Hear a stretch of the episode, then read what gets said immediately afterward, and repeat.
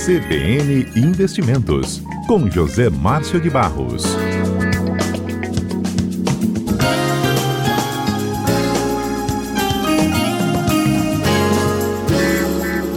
José Márcio de Barros ao vivo conosco. Bem-vindo ao nosso cotidiano, José Márcio. E hoje para, inclusive, que bom. Hoje, inclusive, para falar sobre números, previsões que traz, é, trazem aí números grandes por causa do impacto da pandemia e, pelo visto, eles estão se firmando em um certo patamar, né, José Márcio? Estão, estão. Embora a gente não tenha, assim, uma explicação é, sobre o aspecto produção, pujança da economia, mas o, a, a Bolsa de Valores, ela está agora operando num nível de 102.700 pontos. Já teve até um pouco mais, teve em 102.810 pontos mais cedo. Mas quando a gente para para pensar que em março desse ano, no dia 23 de março, ela esteve em 119 mil pontos, 593, ou seja, a gente está quase que buscando o patamar em que ela estava. Né? A gente uh, lembra que em 2019 a Bolsa teve uma valorização de 31%. Nesse ano de, de 2020, ela tem uma queda ainda de 13%. É, isso não é um, obviamente, que uma coisa que acontece no Brasil. A Nasdaq, a própria Nasdaq cai aí em torno de 6,32%. Já recuperou quase 4% agora no mês de julho. Mas uma das coisas que a gente sempre bate aqui, uh, Fábio, na, na mesma tecla, mas é uma coisa que é interessante, é a quantidade de investidores estrangeiros que deixaram o país nesse ano. Por exemplo, só agora, no mês de julho, a Bolsa de Valores teve uma saída de 5,5 bilhões de reais né, do, dos investidores estrangeiros. No dia 14 de julho, que é a última estatística que a gente tem, que é sempre três dias de atraso, uhum. eles retiraram 500 milhões de reais. Então, a saída deles acumulada nesse ano é, já tem já está em torno de 82 bilhões de reais. Aí as pessoas podiam perguntar, né? Interessante isso, mas quem comprou? Quem que está entrando para o gringo poder sair, para o estrangeiro ter retirado todo esse dinheiro? Quem que está comprando? Então vamos lá. Pessoa física comprou 40, metade desse recurso que está aí dos 82 que saiu, as pessoas físicas entraram. Ou seja, o brasileiro está mais disposto a assumir um risco. Depois os institucionais, as seguradoras, os fundos de pensão, os institutos de previdência compraram 36 bilhões desses 82 que foi vendido. As empresas e os bancos compraram 4 bilhões. Então, uh, esse, se a gente fosse ver a composição hoje, os gringos, os estrangeiros ainda ocupam uh, praticamente quase a metade do mercado brasileiro de ações está na mão dos gringos com 44%. Os institucionais, que são as seguradoras e os, e os, e os fundos de pensão, têm 23% desse mercado. E as pessoas físicas têm uh, ah, 27%. Os outros 5, 6% são diluídos aí entre bancos e empresas. O que, que a gente tira aí de, de lição disso? Por mais que você tenha uh, um mercado que uh, está absorvendo aí a entrada de, de, de, novos investimentos. Né? A gente sabe que só de fundos de renda fixa no, no, no, primeiro semestre desse ano já houve um resgate de 95 bilhões de reais. As poupanças, cadeias de poupança, tiveram um ingresso líquido de 84 bilhões. E a gente vai considerar, vai, vai continuar eh, tendo um ingresso líquido de recursos para serem aplicados na Bolsa. À medida que a gente começa a ter uma queda na taxa de juros, se a gente falar de 2,25, que é a taxa Selic, talvez a gente vai continuar tendo uma queda na taxa Selic, na reunião que tem daqui, daqui a menos de um mês, né? Dia 4 é. de agosto, o Copom volta a se reunir outra vez. E a expectativa é que a gente tenha uma pequena queda. Então, vamos falar de uma Selic de 2% ao ano e uma perspectiva de ter um ganho, como, por exemplo, teve a Bolsa nesse mês de julho, que até agora está subindo aí 5,78%. Então as pessoas estão dispostas a correr esse risco. Obviamente, Fábio, que a gente precisa de ver o lado da economia. As pessoas têm que ter uma perspectiva, vamos supor, foi aprovado agora o novo marco legal do, do saneamento básico. Então isso aí, Sim. uma vez tendo sido aprovado no Congresso, isso aí vai implicar realmente em, em novos projetos de parceria. Tem mais de 100 projetos de privatização com, com 22 aeroportos, com duas ferrovias, tem terminais portuários a serem, a serem é, é, é como é que se diz, concedidos.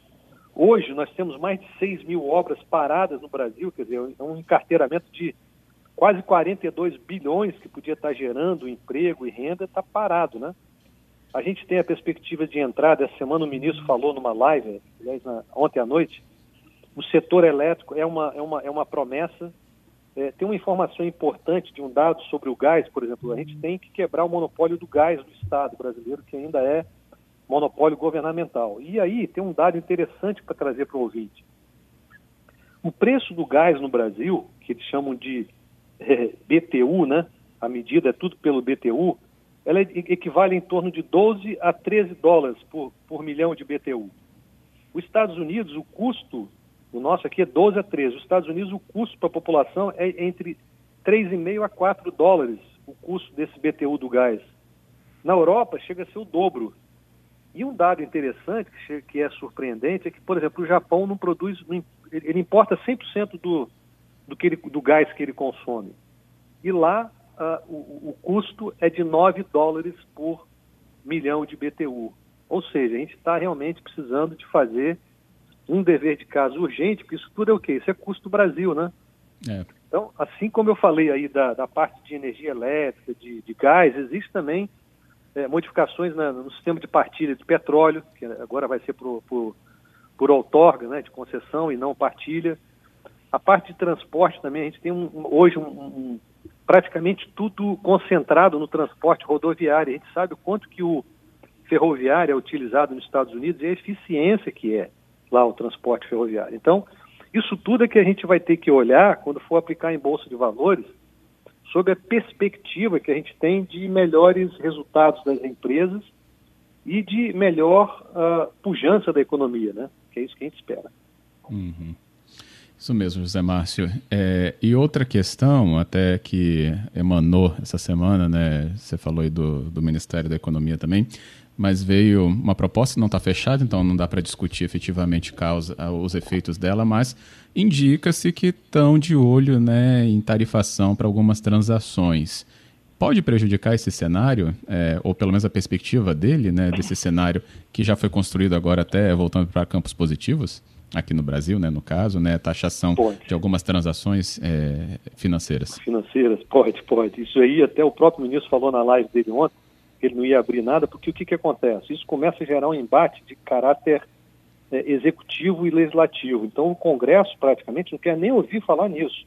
É, por isso. Então, enquanto eles não têm ambiente para fazer isso aí, estão mandando o secretário de administração de, de acompanhamento econômico do Ministério da, da, da Economia que é o Erivaldo Gomes, mandaram para eles falarem na, no encontro do G20 que está ocorrendo hoje em Genebra, na Suíça, para falar as coisas boas do país lá fora para poder ver se traz recursos de fora, porque todas as vezes que você fala aqui, que o ministro fala em estar tá mudando e taxando, trazendo uma nova CPMF, isso cria um, um efeito uh, muito, psicológico muito uh, pior no empresário. Então, aquele que a gente chama de índice de confiança, né?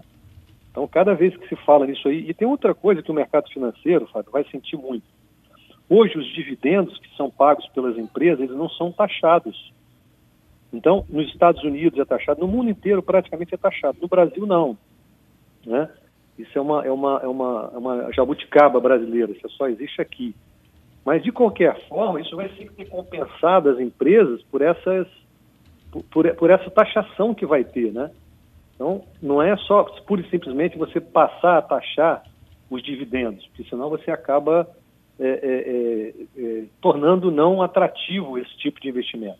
Então, hoje já existe até em própria Bolsa de Valores alguns índices, fundos que são indexados a empresas que são boas pagadoras de dividendos. Então, você pode, como é que se diz, matar aí a, a galinha dos ovos de ouro. Né? Então, precisa ser muito cuidadoso, meticuloso na, na, nessa, nessa dosagem. O que, que você tira de um lado para dar do outro, senão você pode comprometer todo uma, uma, um atual uh, uh, balanceamento da economia que hoje está funcionando, que é o, uhum. o, o, não pagamento do dividendo.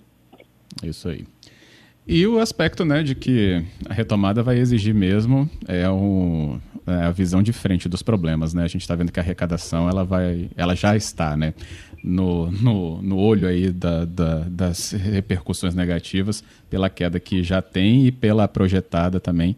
É, já, o 2020 vai ser realmente de números muito negativos nesse campo. Então, o, a estrutura né, é, da, do Estado em si, né, ele vai ter que ser realmente de uma maneira reavaliada essa reconstrução. Muito, e faz muito sentido o que você está falando. A gente teve no ano de 2016, ainda dentro do governo Dilma, se rasgou muito contrato, muito compromisso que tinha sido firmado com a iniciativa privada, principalmente na parte de energia, foram, foram desfeitos. Então, isso aí causou um trauma muito grande no empresariado. Então, tudo aquilo que tem muito com, com isso que você falou, de fazer uma agenda de reconstrução, né, de se trazer novamente um ambiente propício à produção. E eu acredito que a gente está aí num, num, eu vi uma, acabei de ouvir uma entrevista agora do ministro da Infraestrutura aqui no, no, no canal de televisão hum. e ele era muito está muito otimista quanto a essa retomada da economia após o, o Covid, que não seja em V, vá, que não seja uma recuperação rápida que bateu lá embaixo e que suba, mas que pelo menos a gente tenha aí uma